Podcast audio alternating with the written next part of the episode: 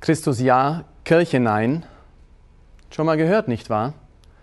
Ein Satz, der einem immer wieder zu Ohren kommt, aber auch ein Satz, den man so nicht stehen lassen kann. Denn Christus kann ich nicht von seiner Kirche trennen.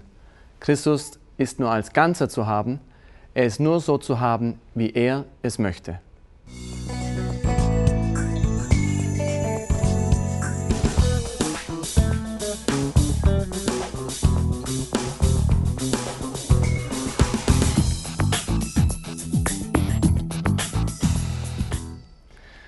Hallo, ich bin Pater Klaus. Schön, dass Sie heute Abend mit dabei sind. Gott ist dieses Wesen, das allem anderen vorangeht. Reine Liebe, unendlicher Geist. Und er hat aus reiner Liebe die Menschen erschaffen, um uns glücklich zu machen. Er hat das Universum ins Dasein gerufen. Er hat dem Menschen den Lebensatem eingehaucht. Und der Mensch hat Gottes Liebe kennengelernt. Doch gleichzeitig hat er sie zurückgewiesen. Er hat gesündigt. Durch die Sünde kam der Tod in die Welt, die Missgunst, der Neid zwischen den Menschen. Der Mensch war in seiner inneren Harmonie gestört. Wir alle sind in unserer inneren Harmonie gestört. Doch Gott geht dem Menschen hinterher. Er möchte ihn nicht so lassen, wie er ist. Er möchte ihn wieder heil machen. Dieses Unheil, das durch die Sünde gekommen ist, möchte Gott wieder in Ordnung bringen möchte uns heilen. Die Heilsgeschichte beginnt. Und wir sehen das ganze Alte Testament, eine Suche Gottes nach dem Menschen, eine Flucht des Menschen vor Gott, aber Gottes Liebe kann niemand entfliehen. Und in der Fülle der Zeit geschieht das, was wir uns so recht gar nicht vorstellen können. Und ich muss Ihnen ganz ehrlich gestehen, dass ich eine gewisse Unzufriedenheit in mir spüre, denn dieser Kurs fasst so sehr zusammen, was unser Leben so persönlich betrifft. Eigentlich sollten wir viel mehr Zeit haben, um die Dinge, die wir sagen, zu betrachten, persönlich für uns zu vertiefen, in unserer Seele reifen zu lassen. Denn so hergesagt, dass Gott die Liebe ist, bewegt mein Leben vielleicht überhaupt nicht. Aber in dem Moment, wo ich es spüre, erfahre, in meinem eigenen Alltagsdasein, kann es mein ganzes Leben erneuern. In dem Moment, wo ich begreife, dass Gott für mich Mensch geworden ist, kann das mein Leben völlig in ein neues Licht rücken. Deshalb ist es so wichtig, dass Sie persönlich diese Dinge, die wir hier sagen, diese Inhalte vertiefen. Nehmen Sie sich Zeit, setzen Sie sich nachher, nehmen Sie sich Zeit im Gebet und denken Sie darüber nach. Was bedeutet das für mich wo spüre ich das persönlich täglich, dass ich eine gefallene, verwundete Natur habe?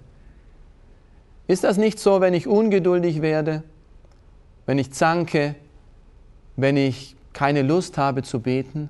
Sind das nicht alles Manifestationen meiner gefallenen Natur? Vertiefen Sie, sehen Sie, wie Gott uns heilen möchte, wie Gott für Sie persönlich die Heilsgeschichte zur Liebesgeschichte macht. Aber gehen wir weiter in unserem Thema. Dieses Undenkbare geschieht. Gott selber wird ein Mensch. Und dieser Mensch ist Jesus Christus. Ein Geheimnis, wie wir gesehen haben. Diese Einheit zwischen Gott und Mensch, zwischen unendlichem Geist und konkreten Dasein. Diese Einheit zwischen dem Allmächtigen und dem, der leidet und weint und jammert und vor dem Tod Angst hat. Dieser Christus ist ein Geheimnis, aber er ist mein Geheimnis für die Rettung meines Lebens, für mein Dasein. Auch das müssen wir persönlich vertiefen. Leider haben wir hier keine Zeit dazu. Und als Christus auftritt, sehen wir zuerst ein langes, verborgenes Leben, diese verborgene Geburt an einem Ort, wo niemand ihn erwartet hat, die Flucht nach Ägypten, das Zurückkommen und dann dieses verborgene, einfache, schlichte Leben in einer Schreinerei, in einer Zimmererei, dort, wo er Stühle herstellt, wo er Räder macht, wo er vielleicht Häuser repariert. Dort ist Gott als Mensch aktiv und wirksam. Doch worauf wir unseren Blick heute richten möchten, ist sein öffentliches Leben. Die letzten drei Jahre seines ungefähr 33 Jahre dauernden Lebens hat Christus in der Öffentlichkeit verbracht. 30 Jahre dagegen in der Stille und Verborgenheit. Eine große Lektion für unser Leben. Das wirklich Wichtige passiert in der Stille und der Verborgenheit des Alltages. Doch dann tritt Christus an die Öffentlichkeit. Und viele Menschen denken, Jesus ging einfach umher, um Gutes zu tun. So sagt es auch die Bibel.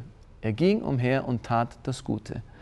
Aber es war nicht ein blindes Umhergehen und schauen, was passiert, sondern wir spüren, wenn wir das Evangelium wirklich so nehmen und lesen, wie es da steht, dass Christus einen Plan hat. Er tut da etwas nicht aus Zufall. Er ist ein kluger Mensch, er ist Gott, er weiß, was er möchte. Er tut seine Schritte nicht einfach so, sondern er weiß, wohin er geht. Und wohin geht dieser Jesus? Was tut er? Was sucht er? Was möchte er uns hinterlassen? Denn er weiß ja, dass er eines Tages wieder zurückgehen wird zu seinem Vater in den Himmel. Doch er möchte hier etwas hinterlassen. Er möchte nicht einfach wieder gehen und seine Arbeit ist erledigt, sondern Christus hat einen Plan. Und der ist die Kirche. Christus gründet die Kirche. Und wie tut er das? Schauen Sie, zuerst einmal geht Jesus und predigt in den Synagogen. Er spricht zu den gläubigen Juden. Er möchte die Gläubigen für seine Sache gewinnen. Er spricht zu den Massen, viele Leute kommen. Doch dann beginnt er sofort aus dieser Masse ganz konkrete einzelne Menschen zu sich zu rufen. Denken wir an den Zöllner, der da sitzt und Christus ruft ihn. Denken wir an Petrus, der damals noch Simon war und vom Fischen kommt, müde ist, ans Ufer zurückkommt und Christus sagt ihm, fahr nochmal hinaus und wirf die, Fische, wirf die Netze aus. Und sie fischen so viel, dass Petrus spürt, etwas Besonderes geschieht da. Und er fällt ihm zu Füßen und sagt, Herr, geh weg von mir, ich bin ein Sünder. Und Christus sagt, du wirst Menschenfischer sein. Christus ist an das Ufer gekommen, um Simon zu rufen. Nicht aus Zufall, sondern weil er möchte. Christus verfolgt, würde ich fast sagen, eine Strategie, nämlich die Strategie, seine Kirche aufzubauen. Und vergessen wir nicht, was wir letztes Mal gesagt haben. Christus ist Gott. Alles, was er tut, hat eine göttliche, unendliche, total wahrheitshaltige birgt eine Realität in sich. Er hat diese Kraft, diese Aussage, was er tut, ist göttlicherweise wichtig. Er ruft Petrus, weil er ihn möchte. Und er geht weiter und ruft andere Apostel. Und er wählt sich aus dieser ganzen Menge von, von Menschen, die ihm folgen, zwölf aus, ganz bewusst. Diese zwölf möchte er bei sich haben. Und er wählt sie aus, nachdem er eine ganze Nacht gebetet hat mit seinem Vater im Himmel gesprochen hat, ihn gefragt hat, was möchtest du, wie soll es sein, wie kann ich deinen göttlichen Willen tun? Und dann am nächsten Morgen kommt er und wählt die zwölf. Und aus diesen zwölfen wählt er noch einmal drei, ganz besonders, die er bei sich haben möchte. Auf dem Berg Tabor, auf dem Ölgarten, im Ölgarten. Immer wieder sind sie an besonderen Kreuzungspunkten seines Lebens bei ihm. Und von diesen dreien wählt er wieder einen ganz besonders, nämlich Petrus, den er zum Hirten macht, zum obersten Hirten. Und so sehen wir, wie Christus langsam ganz bewusst eine Art Struktur da aufbaut, die wir ganz leicht nachverfolgen können. Viele Leute heute würden sagen, die Kirche damals, das war eine charismatische Kirche, da gab es nicht diese festen Strukturen wie heute. Es war eine Kirche der Nächstenliebe, alle waren gleich. Aber das stimmt nicht ganz. Wenn man die Bibel betrachtet, sieht man etwas anderes. Man sieht, dass Christus besonderen Menschen besondere Aufgaben gegeben hat. Er hat den Petrus zum Anführer der Zwölf gemacht. Ein interessantes Detail. Wenn man sich einmal fragt und zählt, wie oft wird der Name Petrus im Neuen Testament verwendet, dann finden wir ihn ungefähr 160 Mal. Wenn wir fragen, wie oft der Lieblingsjünger Jesu genannt wird, Johannes, dann sehen wir, dass es nicht einmal ein Fünftel dessen ist. Obwohl er der Lieblingsjünger war, wird Petrus unendlich viel öfter genannt. Ein kleines Indiz. Aber die Worte, die Christus spricht, die Aufgabe, die er ihm in der Heiligen Schrift offensichtlich gibt, ist wichtiger. Petrus hat eine besondere Aufgabe. Und die Apostel haben eine besondere Aufgabe. Und die Jünger haben eine besondere Aufgabe. Nicht alle sind gleich, sondern sie haben verschiedene Aufgaben in der einen Kirche. Und wenn wir das Ganze jetzt einmal vergleichen, zwischen damals und heute, dann werden wir sehen, etwas sehr Beeindruckendes, etwas, was mich wirklich fasziniert, nämlich, dass die Kirche in ihrer inneren Struktur sich völlig identisch geblieben ist. Wir sehen Petrus, den Anführer der Apostel. Wir können ihn auch getrost den ersten Papst nennen. Du bist Petrus der Fels. Dann sehen wir die zwölf Apostel, die besonders ausgewählten, die Christus bei sich hat. Beim letzten Abendmahl, denen er die bischöflichen, priesterlichen Vollmachten gibt. Damals waren es zwölf Bischöfe, würden wir sagen. Heute sind es 4000, aber es ist die gleiche Struktur. Es sind nur mehr geworden. Das kleine Kirchlein ist aufgegangen, es ist gewachsen, gewachsen, gewachsen, aber die Struktur blieb identisch. Dann haben wir die Jünger, die Jesus aussandte. Waren es vielleicht die, die wir heute Priester nennen würden? Wir wissen es nicht genau, aber es ist nicht abwegig so zu denken. Dann gibt es die 500, die versammelt sind. Ein etwas gewagter Sprung, aber warum nicht ähnlich ver vergleichbar mit denen, die ihr Leben ganz besonders Christus weihen, den gottgeweihten Ordensleuten? Es stimmt, theologisch ist das nicht ganz richtig, aber wir spüren, dass da 500 enger bei Christus sind, weil sie ihr Leben mehr hingeben als die vielen Tausend, die sich bekehren. Und dann haben wir die vielen Gläubigen, die wir auch heute haben. Damals die 3000 und 5000 dazu, heute ist es über eine Milliarde Katholiken. Aber sehen Sie, die Struktur hat sich nicht verändert.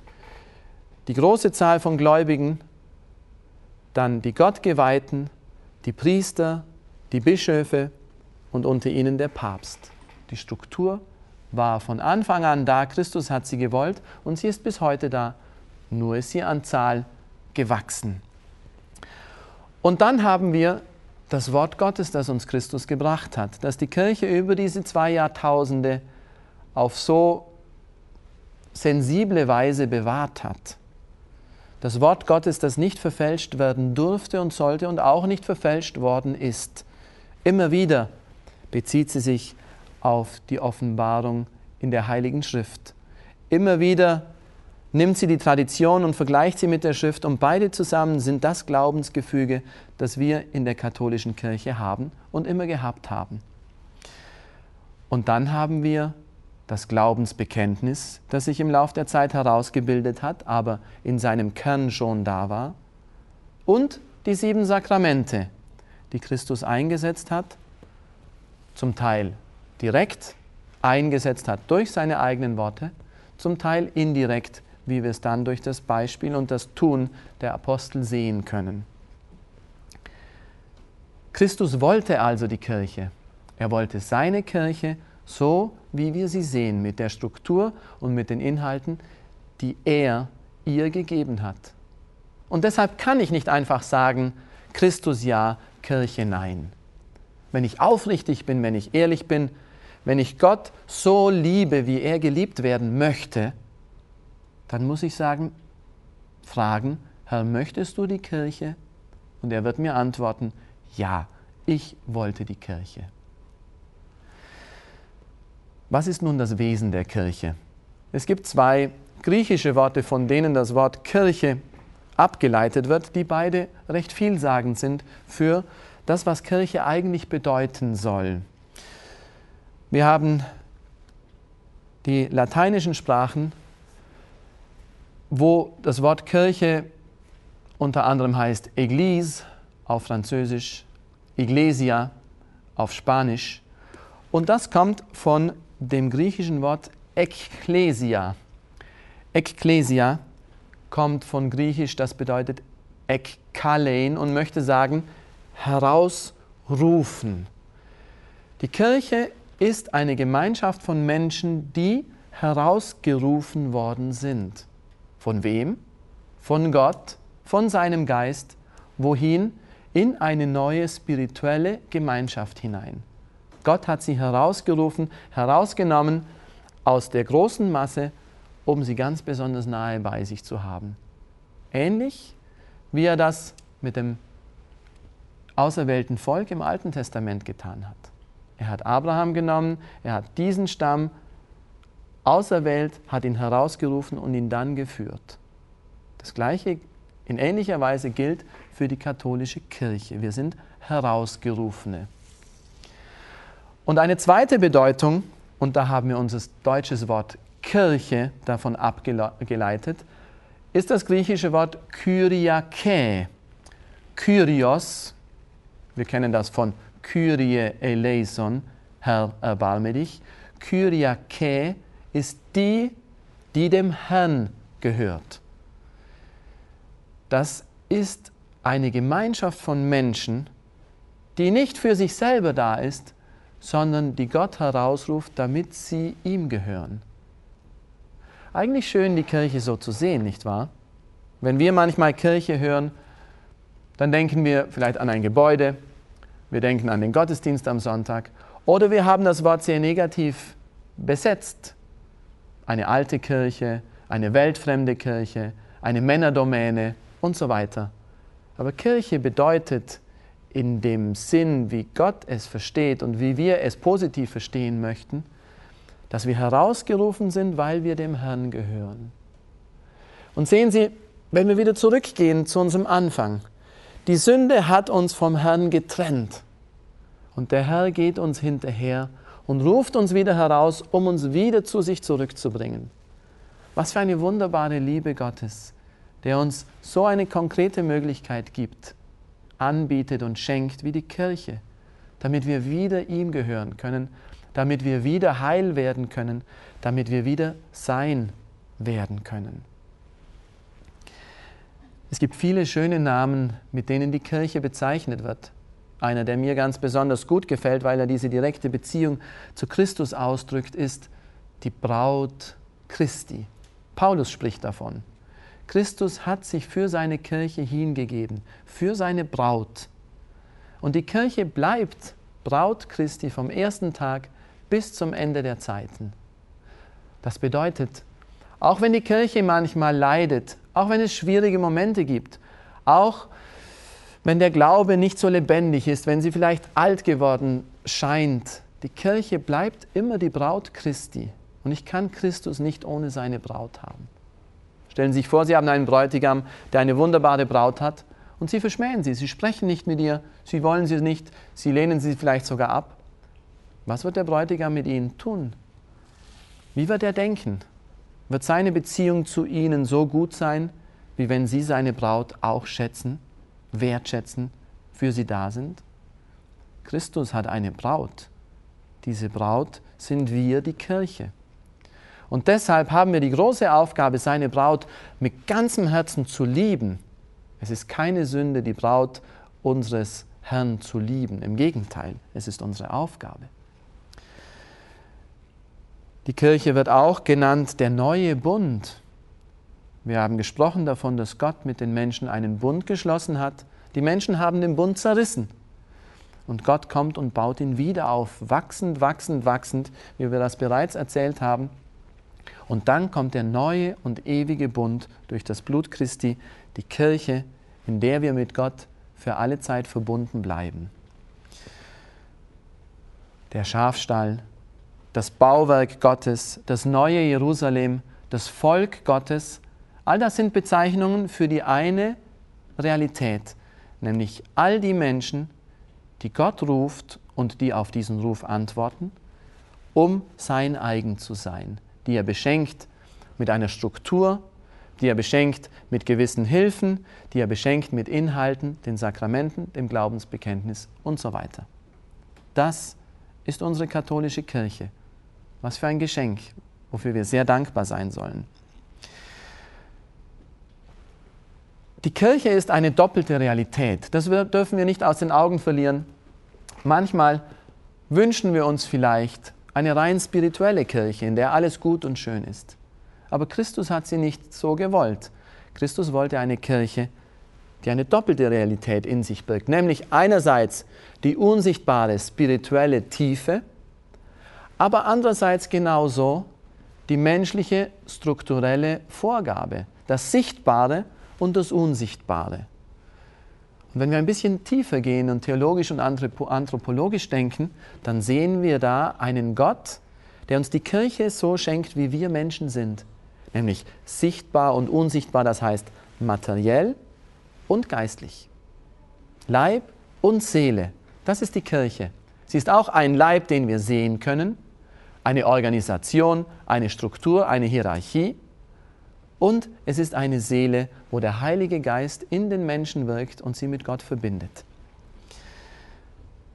Ich möchte Ihnen aus dem Katechismus kurz vorlesen, was wir da sehen über dieses Thema. Wir finden das in der Nummer 771 des Katechismus der katholischen Kirche.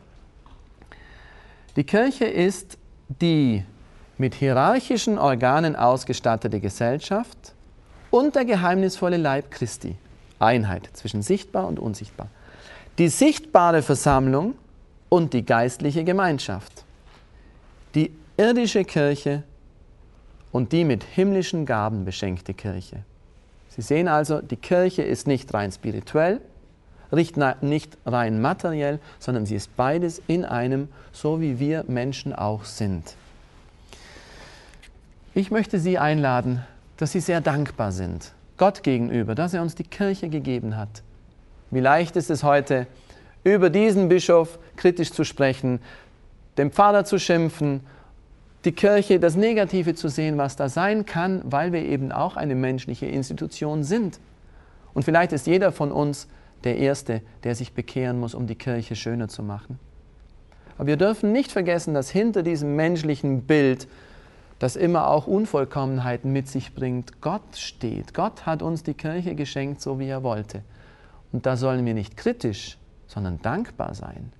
Danke Gott, dass du mir die Kirche geschenkt hast. Freude darüber, dass wir die Kirche haben. Sie ist der Weg, der uns zu Gott führt. Ohne Kirche keine Bibel. Ohne Kirche kein Glaubensbekenntnis. Ohne Kirche wüssten wir nicht, wer Christus ist. Ohne Kirche hätten wir nichts.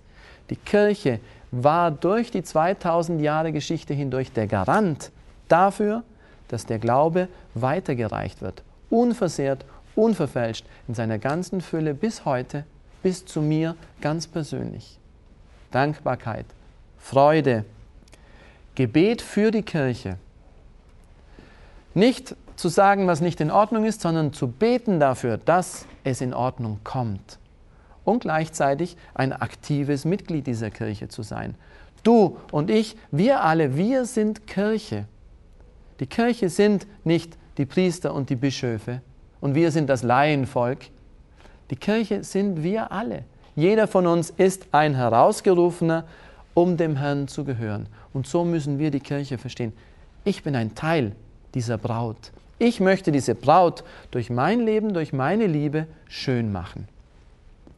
Lassen Sie mich ganz kurz durch die Kirchengeschichte hindurch rasen, nur damit wir die wichtigsten Elemente sehen, wie sich die Kirche so entwickelt hat. Denn sie war ja am Anfang klein, sie ist gegründet worden durch Christus. Er ist in den Himmel aufgefahren, er hat den Heiligen Geist gesandt und sie hat begonnen zu wachsen und sich auszubreiten. Dann war es lange Jahre, 300 Jahre ungefähr, die verfolgte Kirche.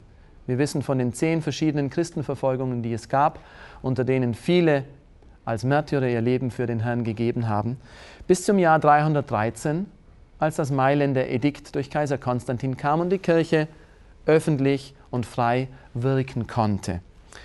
Sie hat sich dann ausgedehnt, hat langsam verschiedene Ländereien geschenkt bekommen, der Kirchenstaat ist entstanden, nicht nur eine spirituelle Kirche, sondern verschiedene Kaiser und Herrscher haben ihr Dinge zukommen lassen, Territorien zukommen lassen und es entstand eine territoriale Kirche, ein Kirchenstaat, der auch verteidigt werden musste. Das sehen wir heute ein bisschen negativ, aber in diesem Moment der Geschichte war es vielleicht notwendig, um die Freiheit zu erhalten von den anderen Mächten. Wir haben dann die mittelalterliche Kirche, die sich auch hier in Deutschland ausgedehnt hat. Die Kreuzzüge, die Trennung von West- und Ostkirche im Jahr 1054, die Entstehung der Bettelorden, vorher der Benediktiner im 5. Jahrhundert, die Universitäten. Dann haben wir die Reformation 1517, die Aufklärung, die Re französische Revolution, den Kulturkampf und dann nähern wir uns langsam der Zeit der Weltkriege, dem Konzil und dann sind wir in unserer heutigen Zeit. Die Kirche hat sich ausgedehnt von wenigen Gläubigen, von wenigen Christen hin zu einer Milliarde Menschen auf der ganzen Welt. Aber letztlich ist und bleibt sie das große Geschenk Gottes. Danken wir dem Herrn für dieses Geheimnis, bitten wir ihn für seine Kirche, beten wir für sie. Schön, dass Sie dabei waren. Gott segne Sie.